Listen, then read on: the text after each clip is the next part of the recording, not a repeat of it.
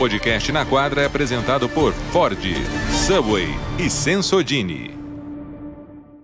Muito bem, começando mais um Na Quadra nessa semana, semana de playoff, começando a segunda rodada.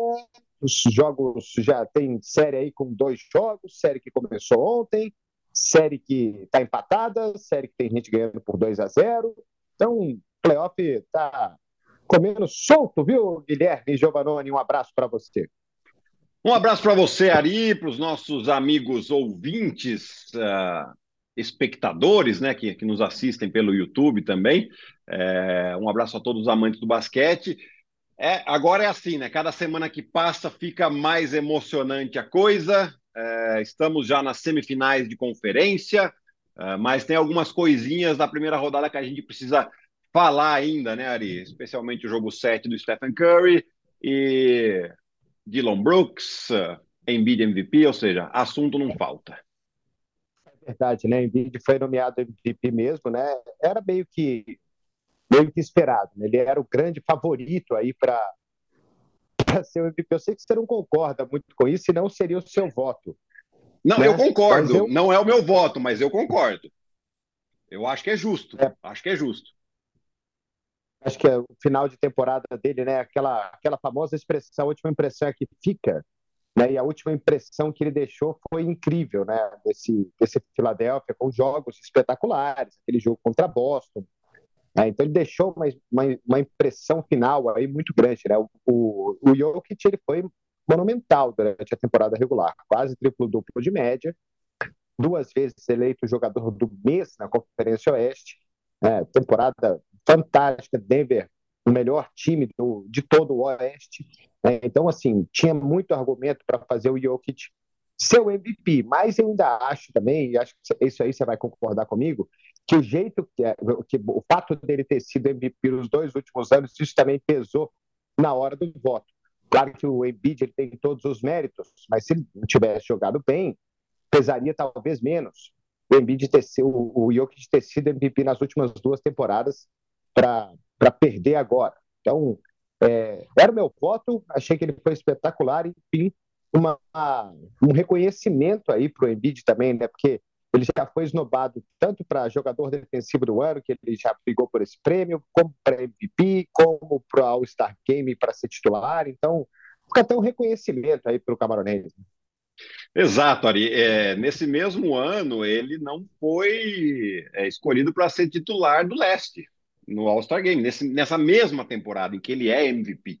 Né? Mas ele fez é, uma belíssima temporada. Aliás, as últimas duas temporadas, ele já foi o segundo na votação e perdeu exatamente para o Jokic.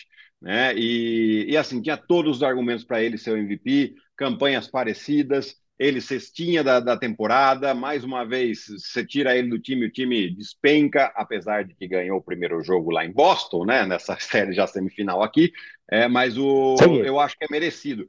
É, de novo, né, eu, não é que eu não concordo, eu acho que é justo e está tá em ótimas mãos, não tem o que falar desse MVP do Embiid. Eu só colocaria que o meu, se eu tivesse voto, eu teria votado no Jokic. De novo, eu acho que o argumento tem argumento para ele também. Mas, enfim, é, tá dado, tá em ótimas mãos. Eu acho que serve também de estímulo para o Embiid para essa reta final de temporada, os playoffs, ele ter oportunidade, sim, de, é, inclusive, levar esse time da, do Philadelphia à final de conferência, finais da NBA e, quem sabe, até o título. Não acredito muito, mas saíram ganhando essa série contra a Boston. É, parece que ele está ok para jogar. Falou que está se sentindo muito bem para jogar o jogo número 2, aí o, o Embiid. Então, passado o Embiid, até para a gente não queimar muito tempo aqui de playoff, né? A gente até tem um tempo meio que limitado podcast, senão ninguém escuta. Então, e eu queria falar, do, eu pedi para você para falar do Dylan Brooks rapidinho, é, pelo seguinte, né? Porque Memphis saiu a notícia que Memphis é, falou que não vai renovar com ele sob nenhuma circunstância. Não há circunstância em que o, o Memphis renove com o Dylan Brooks, então ele vai ter que arrumar outro lugar para jogar.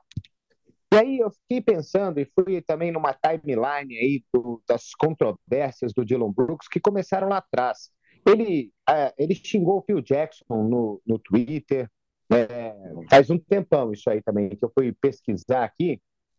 É, falou mal do, do Phil Jackson, ele esnobou até o, o, a pandemia. Então, uma série de polêmicas que terminou com, com essa declaração por último do LeBron. Mas antes do, dessa série começar, teve uma, uma declaração dele também falando que ia ser ótimo ganhar dos Lakers, que ia ser ótimo ganhar do LeBron, né? Que eu já nem lembro mais o que, que ele falou, mas foi uma, uma, uma, fala que não foi tão polêmica assim, foi mais uma opinião, mas já meio que snob. E aí essa última, né, que claramente prejudicou bastante o Memphis, ele chama no LeBron de velho e tal.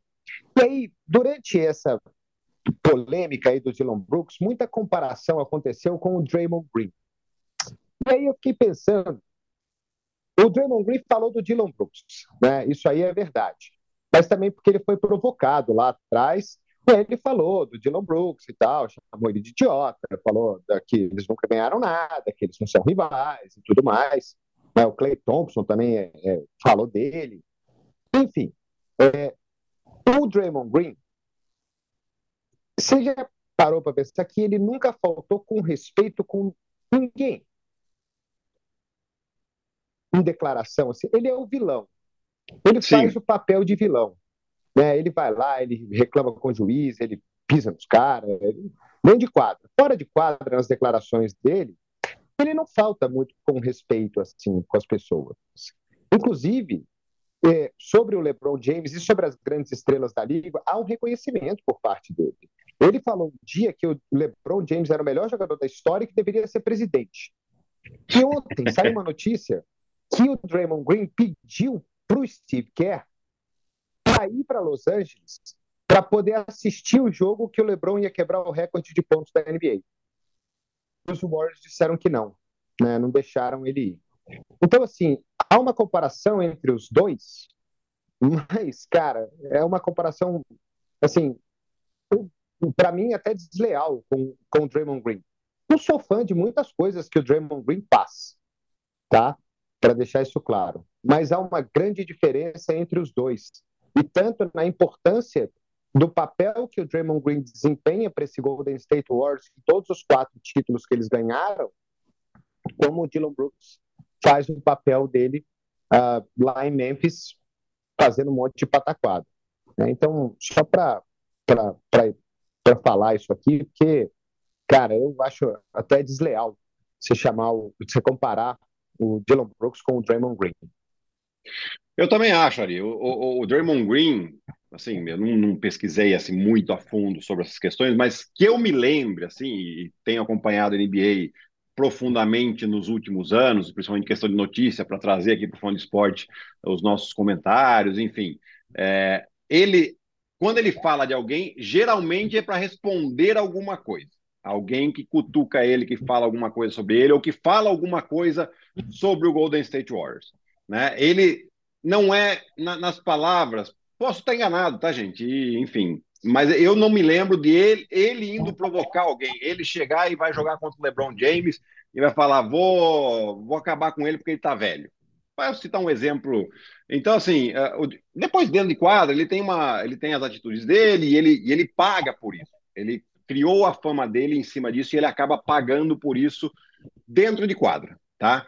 É, então, também acho que não cabe, para mim, não cabe na mesma frase de Dylan Brooks e Draymond Green, tá? Então, em todos os aspectos, em todos: basquete, de fala, de, de trash talk, de, de entrar na mente do adversário, não, não entra, né? Uh, dito isso, uh, o Dylan Brooks fez muita bobagem, muita bobagem, é, mas é, eu não gostei muito de como Memphis fez esse comunicado. Quer dizer, que não, é, não foi um comunicado é, oficial, mas deixou vazar que, sob nenhuma é, circunstância, teria o Dylan Brooks de volta. É, por que, que eu não gosto disso? Né? Porque, assim, você acabou de perder uma série, o Dylan Brooks não foi a primeira vez que ele fez isso, então você tinha, como organização, como franquia, como comissão técnica e diretoria, você poderia chegar lá Dylan Brooks, senta aqui um pouquinho. Deixa eu te explicar uma coisa. A gente não concorda com isso. Então você tem, a gente você tem a sua liberdade de expressão tal, só que para a gente, como instituição, para a gente isso não funciona. Então a gente precisa que você pare ou você vai, vai ter que sofrer algumas consequências internas, tá? aparentemente isso não aconteceu, porque ele continuou falando e a gente não viu absolutamente nada. Né? E aí, quando você perde uma série e você vai e, e praticamente manda o cara embora desse jeito, sob nenhuma circunstância, o cara vai ter uma oferta de contrato para ele renovar, você está fazendo dele um bode expiatório de tudo aquilo que aconteceu na sua temporada. Né? E aí é onde eu não gosto. Fala, cara, assume, assume também que vocês foram omissos em relação às atitudes dele. Acabou, não tem problema. Todo mundo erra. Né? Agora, você, um cara que já está queimado e que não jogou bem e que falou bobagem e tal, você vai e joga ele embaixo do ônibus, é fácil, né? É fácil. Eu, eu pelo menos, acho fácil. De novo, não acho, e se fosse eu também, eu também não traria ele de volta. Eu acho que ele fez muita bobagem e, e basquetebolisticamente falando, acho que ele não, não foi nenhum, nenhum fator para esse time do Memphis. Mas acho que poderia ser um pouco mais correto, mais sutil com o jogador. É, sim. Como eu falei, né, tem muita coisa que o Draymond Green faz que eu também não gosto. Né? Mas, cara, eu, eu, assim, fora de quadra, eu acho um totalmente diferente do outro. Se eu for comparar até por jogador, né, em termos de arremesso, de fazer cesta, fazer pontos, o Dylan Brooks até faz mais do que o, o Draymond Green dentro de quadra. Sei lá, é. né, tem um arremesso melhor. Pontuação, mais, sim. Pontuação, sim. É. Agora vamos ver o que, que, que, que futuro tem aí, né? Essa, essa zoação que tá em cima do Dylan Brooks aí, que ele vai jogar no Shanghai Sharks agora, né? cada, cada um fala o que quer, mas tem que arcar com as consequências do que fala também. Eu fiquei curioso, depois que acabou a série de Lakers e Memphis, de ouvir a entrevista coletiva do, do Taylor Jenkins. Mas acabou que ele não falou muito a respeito disso, não. Ele falou mais dos jogos, mais da série e tal. É, falou que o time precisa amadurecer, né, que tudo serve como aprendizado. Ele falou que queria fazer um retiro durante o tempo aí para ver como ele pode ser um técnico melhor, né? Porque tudo isso que acontece no, no, a gente até falou isso aqui já, né? Tudo que acontece dentro dentro do vestiário, o técnico tem uma responsabilidade grande nisso aí. Né? A gente falou daquele cara lá, daquele caso do, do Golden State Warriors, do Bell, né? Uhum. foi lá, foi enterrado, e Steve Kerr falou, cara, aqui não é o All-Star Game, aqui a gente não faz esse tipo de coisa, né? Tanto esse negócio aí do Draymond Green que queria ver o jogo do LeBron, falou, cara, não vai, você não vai e tal, você joga aqui, os caras são nossos rivais de divisão, aqui não vai, né? Então, é, posturas diferentes. E tomara que o Taylor Jenks cresça como técnico mesmo para poder domar esse, esse, time, que é um time extremamente talentoso. O time não foi o segundo colocado no, Oeste por acaso, né? O Jamorano mostrou todo o seu valor, Desmond bem é, jogando, jogando muito bem, Jerry Jackson foi o jogador é, defensivo do ano, o Steven Adams, a lesão, a lesão dele atrapalhou demais essa equipe do Memphis. Então, se esse time crescer, amadurecer fora de quadra, dentro de quadra eles podem, por que não, ganhar de qualquer time da NBA. Já mostraram isso, mas enfim. É, vamos ver o que o futuro reserva, tanto para o Brooks quanto para esse time do Memphis Grizzlies. Desculpa, você quer falar do jogo 7, Guilherme? É, rapidinho, para a gente não, não perder também muito tempo, mas é, a gente tem que falar, né? Porque a gente não falou aqui, a gente até prometeu na semana passada que ia falar um pouquinho dessa, mais um pouco dessa série, né? Mas é só para a gente exaltar mesmo o que o Stephen Curry fez. É, tem todo o contexto também, né, por trás, que o próprio Draymond Green contou lá no seu podcast, é, de pós-jogo 6, eles não conseguirem dormir, se falarem às três, às quatro, às cinco da manhã, é, e o Stephen Curry, que não é um cara, não é um líder vocal, o líder vocal do time é o Draymond Green, mas ele não sendo esse líder vocal, ele sendo esse líder, por exemplo, é, ele pede a palavra, ele pede a palavra naquele dia e o Draymond Green fala, tá bom, e ele vai lá e fala: rapaziada, quem tem algum tipo de problema, quem não acredita, nem sobe no ônibus. Né? Porque Sacramento é pertinho de São Francisco ali é, e eles vão de ônibus. Então nem sobe no ônibus. Mas quem está aqui, eu vou entender que está comprometido, que vai fazer o que for necessário para o time ganhar, porque eu vou fazer.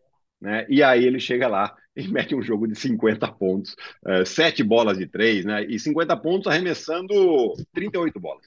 É, isso aí vai dar 1.1, 1.2 ponto por arremesso, o que é uma baita uma baita média. Né? É, sem falar nas dificuldades das bolas que ele converteu, nos momentos principalmente. Né? A gente falou muito do, do De'Aaron Fox no jogo 6, que nos momentos quentes em que o Golden State recuperava um pouco o De'Aaron Fox, ia lá e fazia uma bola difícil. Foi exatamente o que o Stephen Curry fez no jogo 7. Né? Uma das maiores performances, talvez a maior performance individual em um jogo 7 na história dos playoffs. Em um jogo 7, não na história dos playoffs, tá? É, a maior pontuação, com certeza. É, mas aí é óbvio, tem outros contextos que a gente tem que levar em consideração. É, é, um, é um playoff de primeira rodada ainda, né? Mas assim, eu não sei o que você acha, mas para mim foi uma das, das maiores performances, se não a maior, em jogo 7. É, essas performances individuais dos playoffs, né, tanto dele quanto do Butler, aí também teve aquele jogo de 56 pontos, né, elas me fizeram refletir a respeito de uma coisa que a gente conversou aqui lá no começo da temporada, mais quando a gente falava sobre Portland, mais quando a gente falava sobre os Lakers e tal, e sobre as grandes estrelas da liga, os times que tinham estrelas, mas que não tinham conjunto. E aí eu fiquei falando para você que o conjunto, para mim, ele era fundamental sem isso, o conjunto talvez ele fosse melhor do que você ter uma grande estrela no seu time. E essas, e quando chega o playoff, eu comecei a refletir sobre isso que eu tinha falado. Né? Porque se a gente pegar, por exemplo, o melhor elenco da NBA, acho que a gente chegou a um consenso aqui que o Milwaukee Bucks tinha o melhor elenco né, de toda a liga. O que, que aconteceu com o Milwaukee Bucks? O Antetokounmpo machucou no jogo 1, jogou 11 minutos, não jogou os jogos 2 e 3 e jogou meia bomba nos jogos 4 e 5 e Milwaukee perdeu 4 a 1 para o Miami, com o Butler detonando do outro lado. Né? E aí, cara, eu fiquei pensando nisso, falei, pô, mas o que, que, que, vale mais, né? Se, se você não tiver uma grande estrela, você não vai ganhar, mas se você tiver só uma estrela, você não vai conseguir é, fazer com que ela faça 50 pontos todo jogo. Né? E aí fiquei pensando, já não, já não sei mais o que, o que, que eu acho, viu, Guilherme? É, o, o melhor dos mundos é você é, conseguir mesclar isso, né? E, e, eu acho que esse é um dos grandes motivos do, do sucesso no, nos últimos anos do Golden State Warriors. É, eles têm uma super estrela, tem mais duas estrelas, podemos dizer até três, vai, que é Clay Thompson, Draymond Green, e dá para encaixar aí o Andrew Wiggins, nesse patamar aí de uma estrela, não, obviamente não uma super estrela, mas uma estrela, é, e o jogo coletivo. Né? Então, eu acho que essa é a mescla, é você fazer as suas estrelas entenderem que no coletivo a chance de vitória é muito maior do que você simplesmente, ó, toma a bola aí e resolve pra gente. Né? É, é esse é um dos... essa é a análise perfeita. É, esse é um dos motivos que eu acho que o Philadelphia pode ter dificuldade de conquistar o título. Inclusive, dificuldade de passar essa série contra o Boston, mesmo já ganhando um jogo fora de casa. Né? Eles, na hora que aperta, é muito individualizado o negócio. E aí você fica, você fica meio à mercê do jogador meter essa bola ou não e, e de não de boas situações de arremesso. Né? Então, hoje o Lakers é esse time também. Né? Hoje a gente está vendo, depois da, da, do período de trocas, é um time que tem duas superestrelas mas que os coadjuvantes estão sendo muito bem acionados e estão jogando bem. Né? Então, é, é, é essa mescla. E, e, isso passa muito pelo treinador. O treinador tem que, ter, tem que ser persuasivo com suas estrelas e falar: olha, você não, você não vai deixar de fazer seus pontos, você não vai deixar de fazer seus números, só que dessa maneira aqui, a gente tem uma chance maior de ganhar. Né? Foi o que o Phil Jackson fez com o Michael Jordan no início dos anos 90. Tá, bonitão, você é. é o cestinho melhor jogador do mundo. Só que sozinho você não chega em lugar nenhum, você precisa confiar nos seus companheiros. A partir dali, ele criou a dinastia dele. Meio que o erro do Boston também na final do ano passado, né? Muito isolation do Tatum contra todo mundo, né? Então Perfeito. ficou mais, mais difícil, né? Bom, é, começou ontem a série do Golden State contra o Lakers, né? O Lakers ganhou o jogo daquele jeitão, Cara, o, o, Lakers, o, Lakers, o Lakers também ele gosta de emoção, porque eu vou te contar um negócio. Esse jogo 1 para o Golden State Warriors, ele tinha uma carga emocional muito grande. Né? Eles vinham de um jogo extremamente desgastante, física e emocionalmente, um jogo número 7 contra o Sacramento, né, que pela primeira vez na, na vida do Steve Kerr ele ficou ameaçado de perder um, um, título, uma série contra alguém do Oeste, o que não aconteceu. Né? Então, foi um jogo, o Curry fez 50 pontos no jogo, né? então foi assim, emocionalmente um jogo muito complicado para os Warriors. E aí, dois dias depois, eles vão enfrentar um Lakers embalado, que ganhou do segundo colocado no, no, leste, um time que há dois meses atrás ninguém acreditava, e o Lakers foi lá e abre ponto e, e joga aí no final do terceiro quarto a 10 na frente. E aí o Lakers começa a fazer um monte de asneira dentro de quadra. É um turnover atrás do outro. Eles teve uma era que eles estavam ganhando o jogo. Aquela administra, trabalha, o Anthony Davis está matando o Kevin Looney no garrafão, entrega a bola pro cara. Não, eles querem arremessar de três, o LeBron errando tudo que é bola de três, e continua arremessando, e aí o outro erra, aí é bom, Aí, na hora que você vê, o Curry mete duas bolas e o jogo está equilibrado de novo. E aí, o final foi daquele jeito. Né? o final foi daquele jeito, com, com bastante emoção, com o LeBron ainda errando aquele lance livre para dar a chance do empate para os Warriors. E, e, e o Jordan Poole fez o que fez no final lá, arremessou de muito longe. O Lakers é. ganhou, parabéns para o Lakers, é um jogo roubo mando de quadra. Então, cara, é, essa série, esse jogo 1 um mostra muito o que vai ser essa série. Agora, eu acho que o Lakers, não, por, esse, por isso que eu falei dessa história do jogo do jogo do Golden State contra o Sacramento ter sido um jogo físico e emocionalmente esgotante, de achar que assim, ah, ganhamos dos caras na casa deles acabou. Estamos bem, roubamos esse monte de quadra e acho que os jogos vão ser, é, vão ser bem, bem diferentes no, no decorrer dessa série. E vai ser uma grande série, acho que vai ser uma grande série. E, obviamente, você vai, vai falar melhor do que eu, Gui, mas também queria que você falasse dessa história do Anthony Davis com o Kevin Looney. O Davis jogou ontem 45 minutos, fez 30 pontos, pegou 23 rebotes. O Looney também pegou 23 rebotes. Os caras pegaram metade dos rebotes, o time pegou no, no, no jogo inteiro. Né? Como é que vai ser essa batalha e se ela realmente favorece muito o Lakers? Se ele é o cara dessa série para do diferencial? Eu acho que é o cara dessa série. Eu acho que o Anthony Davis é o cara da série. Lógico, tem o Stephen Curry do outro lado também, tá? Mas aqui, é, a maneira com que o Anthony Davis está jogando, e, e, eu vi alguns lances aqui, né, dando uma estudada no jogo, é, não consegui ver o jogo ao vivo porque eu durmo. tem, quem tem criança em casa sabe o que eu falo, mas eu já vi hoje de manhã também, sem, sem nenhum problema. É, ficou, ficou, o Anthony Davis ficou muito em situação de um contra um, e um contra um é difícil parar ele, tá? Porque ele consegue jogar tanto de frente quanto de costas para cesta, tem uma ótima mão, né? Um soft touch, né? Ou seja, tem, um, tem um bom, uma boa finalização ali, principalmente próximo à cesta. Né? Então é difícil você se ajustar, fazer alguma dobra, você tem que fazer muito bem feita, né? Então eu acho que isso pode ser um problema.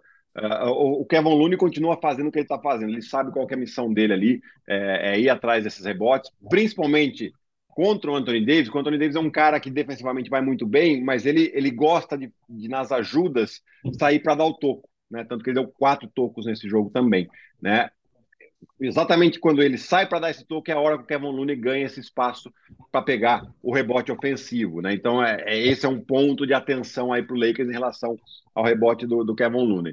Uh, mas, assim, é, eu quero falar também da, das entrevistas, tanto do LeBron James quanto do Anthony Davis, falando exatamente isso que você falou, Ari. A questão, a gente tem que estar tá fisicamente perfeito, porque é uma intensidade muito alta Nesse primeiro jogo, o Lakers teve dois dias a mais de descanso em relação a, ao Golden State, além das questões que você acabou de falar aqui, uh, o desgaste físico e principalmente emocional, né? Mas agora começou a série e assim são jogos a cada dois dias.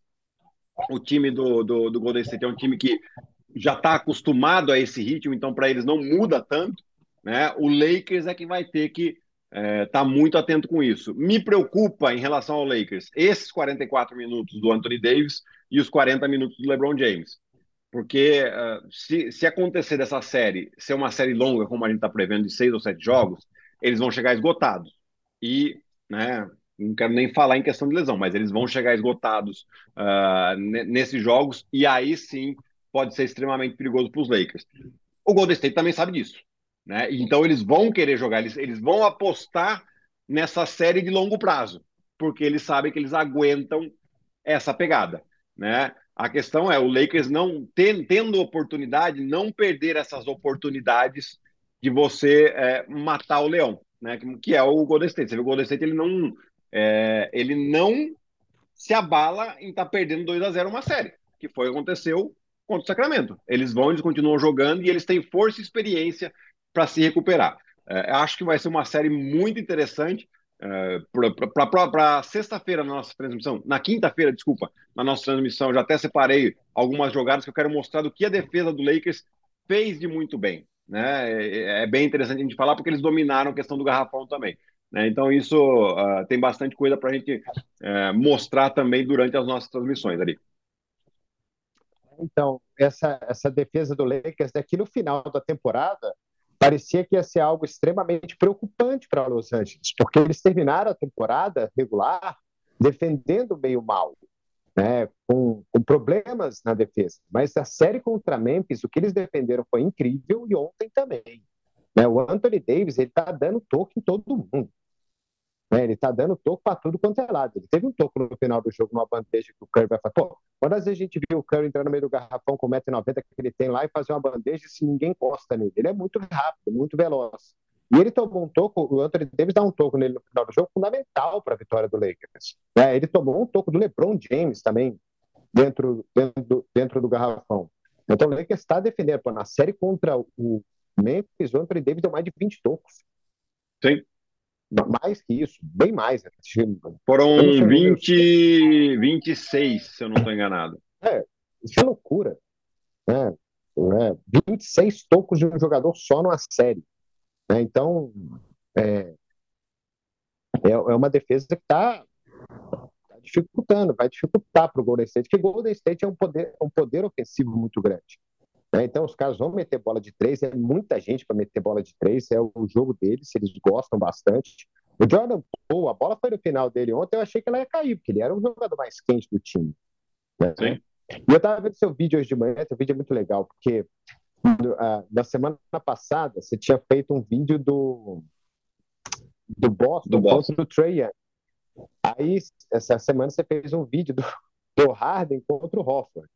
E aí ontem o Curry é dobrado no meio da quadra, né? E eu gostei do final. Você aprendeu Boston, como é que é? mas é, mas é assim, tipo, até é, esse é outro lance também que eu separei para gente, a gente é, mostrar no jogo do domingo. Lá no domingo a gente está também em Boston e Filadélfia, né? E a gente mostra com, com mais clareza ali na, na no desenho que a gente consegue fazer lá na, com, com, os nossos editores da ESPN, né? É, como o Boston, ele, é, o, Philadelphia ele se posiciona mal no ataque, né? Colocando três jogadores próximos um do outro, onde dois podem defender. Então você pode largar um desse e dobrar no James Harden, que foi o que o Lakers fez no, no, no Stephen Curry. E eles assim nem se preocuparam quem vai ficar livre. Assim, a ideia é essa. Tipo, não importa quem vai ficar livre, o Stephen Curry não arremessa. Ele, a gente tem que fazer ele soltar a bola. Foi exatamente o que fez. O Jordan Poole poderia meter essa bola? Poderia. Teria sido uma defesa ruim do Lakers? Não. É uma questão de escolha. A defesa é sempre assim, uma questão de escolha. E aí o Jordan Poole, para mim, se precipita porque ele está muito longe. Ele tinha espaço para receber até um pouco mais para frente essa bola e seria um ótimo arremesso. E como você falou, Ari, ele estava muito bem no jogo. Eram 6 em 10 nas bolas de três. Gui, é, só, só sobre essa história do Jordan Poole estar tá longe, também acho que ele estava. Mas eu fiquei na dúvida, olhando a imagem 200 vezes, se o Vanderbilt ele não ia chegar naquela bola. Se ele dá um kick, vai para frente e para para arremessar, o Vanderbilt está correndo que nem um leão para cima dele. Eu não sei se ele ia conseguir arremessar aquela bola. Eu não sei mesmo. É, eu, eu acho também, tá? Mas eu digo assim, é, ele já recebe muito longe. Eu acho que antes de receber, ele pode dar dois passos para frente para ser perigoso. E tem uma outra ah, questão, tá. Ari. Né? Tem uma outra questão. É, faltavam nove segundos, tá? Ele poderia ali quebrar de novo a defesa, né? Porque você tinha o Vanderbilt e o Anthony Davis chegando nele, e eram dois jogadores. Ia criar mais um desequilíbrio. Com o tempo no relógio, você eventualmente poderia até fazer a bola chegar no Stephen Curry de novo. Né? Você coloca para correr, os caras, a defesa começa a ficar desesperada que ninguém toma a decisão de arremessar, e só que você tem três caras perigosos de arremesso, né? É, mas enfim, aqui, né? Só para completar o que a gente falou no vídeo lá, tem a questão que o, o Steve Kerr tinha dois tempos para pedir, com 10 segundos. Ah, tem isso também. Isso também tem. Né? Então, você tem essa também, tipo, para o jogo, para o jogo, faz uma jogada, é, faz alguma coisa rápida para não deixar a defesa, é, enfim, você tem, você tem a questão de não pedir o tempo para não deixar a defesa se organizar, mas a defesa se organizou. Mesmo assim, se organizou. Para o jogo, faz, um, faz uma jogada e, e você tenta sorte, enfim. Uh, mas aí agora, com certeza, o Steve Kerr vai, vai ajustar aí o seu time para o jogo 2, porque saiu um 0 a 2 uh, ah, tendo que jogar dois jogos em Los Angeles, daí já, já complica bastante, mesmo sendo Warriors. A gente precisa lembrar também, assim, é, eu sei que faz, não faz tanta diferença, mas durante a temporada regular, o Lakers ganhou a série contra o Golden State Warriors. Né? O Lakers levou essa vantagem, foi 3 a 1 a série entre eles nesse ano.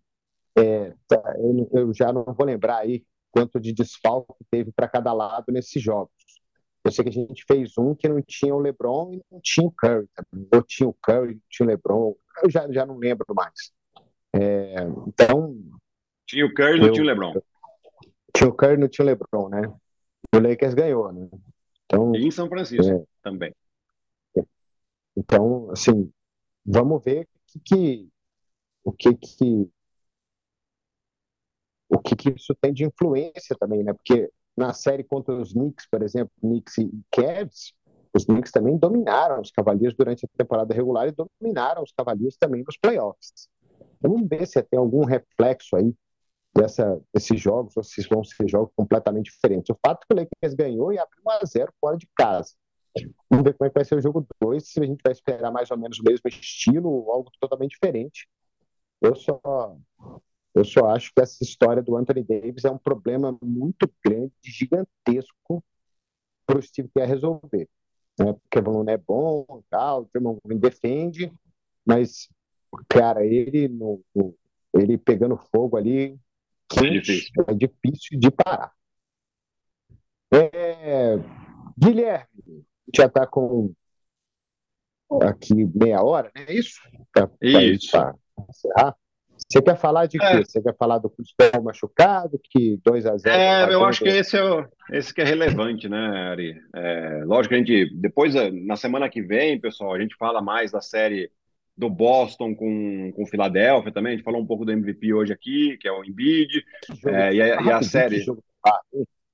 Espetacular, espetacular. 45 pontos.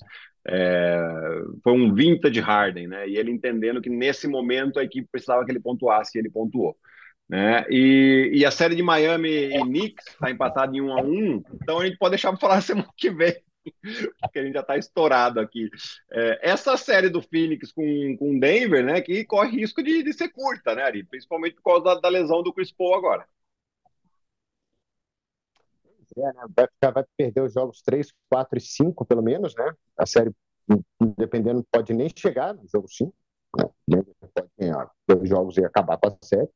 É, eu acho que é o time até pela primeira rodada ter sido contra o Timberwolves e não ter sido uma série fantástica, nada, Denver dominou, o time que a gente está falando pouco nesses playoffs aqui, o time do Denver, mas foi o melhor time do Oeste e tem um time maravilhoso, maravilhoso, que agora está saudável, o Murray está jogando muito bem, eu gostei da entrevista do Murray, falou assim, cara, vocês continuam me subestimando nos, play, no, nos playoffs, né?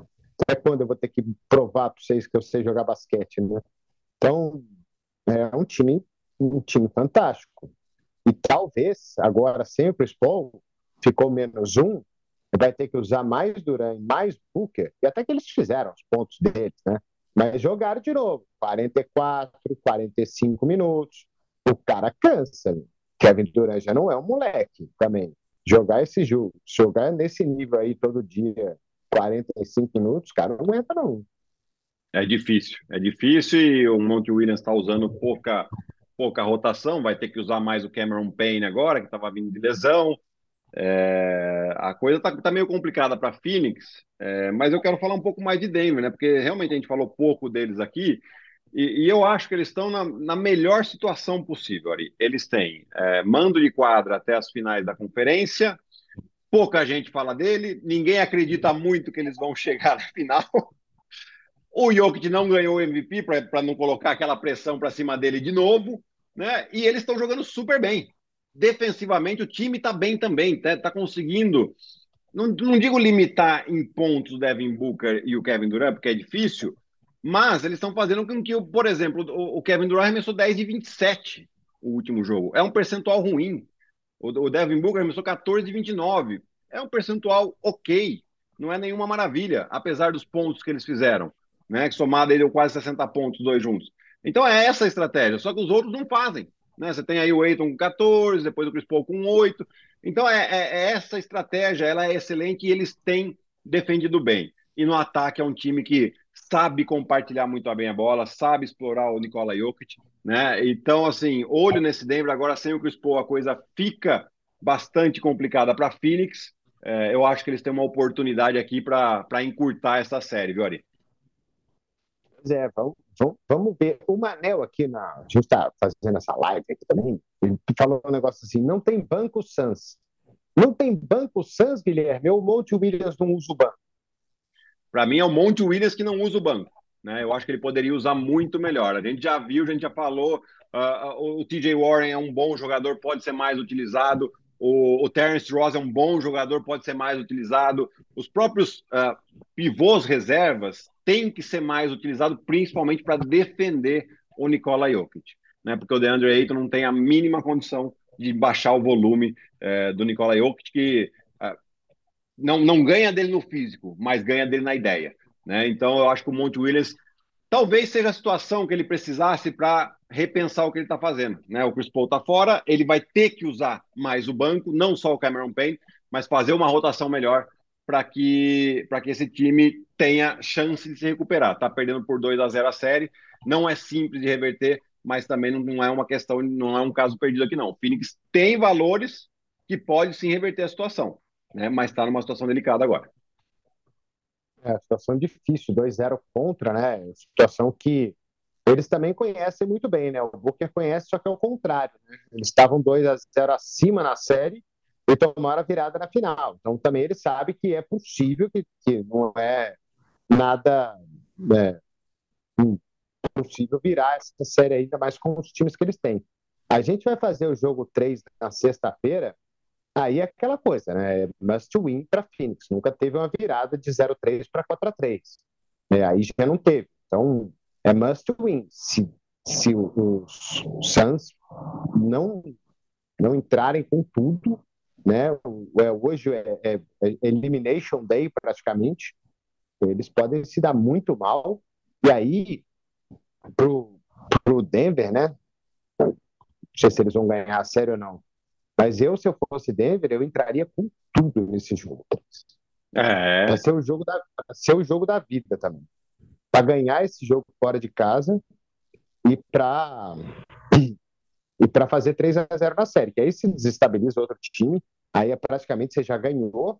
E além de tudo, você poderia fazer um descanso maravilhoso aí para esperar o vencedor de uma série Lakers e Warriors, que quem ganhar vai chegar na teoria acabado para a final. E, e é sobre, a, sobre a história do Jamal Murray, ele, eu não sei se ele é subestimado, não, acho que não, acho que todo mundo sabe que ele é um bom jogador, já fez séries de playoffs maravilhosas, né? A gente lembra daquela série lá com o Donovan Mitchell e tal, na bolha, é que ele passou os dois últimos anos também machucado, né? É. Então, é. é. mais difícil você falar do cara que não jogou playoff, né? Então, fazia um tempão que a gente não via o Murray jogar playoff. E aí, agora que a gente tá vendo de novo, assim, é, é que todo mundo lembrou, por exemplo, oh, esse cara é bom, esse cara realmente é ele, ele sabe jogar, ele, ele, faz os pontos dele, é bom, bom, bom jogador, bom, bom talento, tem, tem, tem esse valor. É isso, eu acho, mas é, mas assim, é mais é que ele ficou irritado com a pergunta, né? Se o cara perguntou para ele se ele tá se sente totalmente recuperado, sendo que ele já tá o ano inteiro jogando, jogando muito bem. É, é, é, é isso, Denver hoje é um time muito completo, muito completo, porque além do Jamal Murray, do Michael Porter Jr., que tem um potencial ofensivo muito grande, você tem um Aaron Gordon, que pontua, mas principalmente defende muito bem. Né? Então é um time que está e usando bem a sua rotação. Apesar de estar jogando com oito jogadores, mas os três que entram têm um bom, uma boa minutagem e, e aí é uma certa tranquilidade para o Michael Malone também. Só uma coisa antes da gente encerrar para você. Duas palavrinhas que você vai gostar. Ah. Josh Hart. Ah! Eu gosto mesmo. Que, que jogador. É tipo de jogador que é, todo time quer ter. Cara desprendido dos números, mas vai lá, defende muito bem, é, mete bola em hora importante, pega rebote ofensivo, pau para toda obra. Assim, não força. É um jogador que eu adoro mesmo. E o Knicks fez um belo movimento em metade da temporada em trocar e trazer o Josh Hart para a equipe. Loucura, né? O Knicks sofreu tantas críticas com as contratações que eles fizeram, cara, e tá todo mundo jogando bem, tá tudo dando certo, né? É. é... Bom, é isso, né, Gui? Até para não encher o saco de todo mundo aí também. A nossa live até que rendeu aí, viu? Foi bom. Rendeu. Não, pera aí, o pessoal da live espera aí que a gente fica mais um pouquinho. Aqui a gente tem que encerrar é, o nosso. Aqui, é, podcast. O nosso aí, na quadra. O pessoal tá brigando aqui. O Alex Lapazinho falou que não tem jeito, os times mais completos são é, Denver e Boston. Aí o pessoal tá falando do Lakers, aí tá tudo bravo.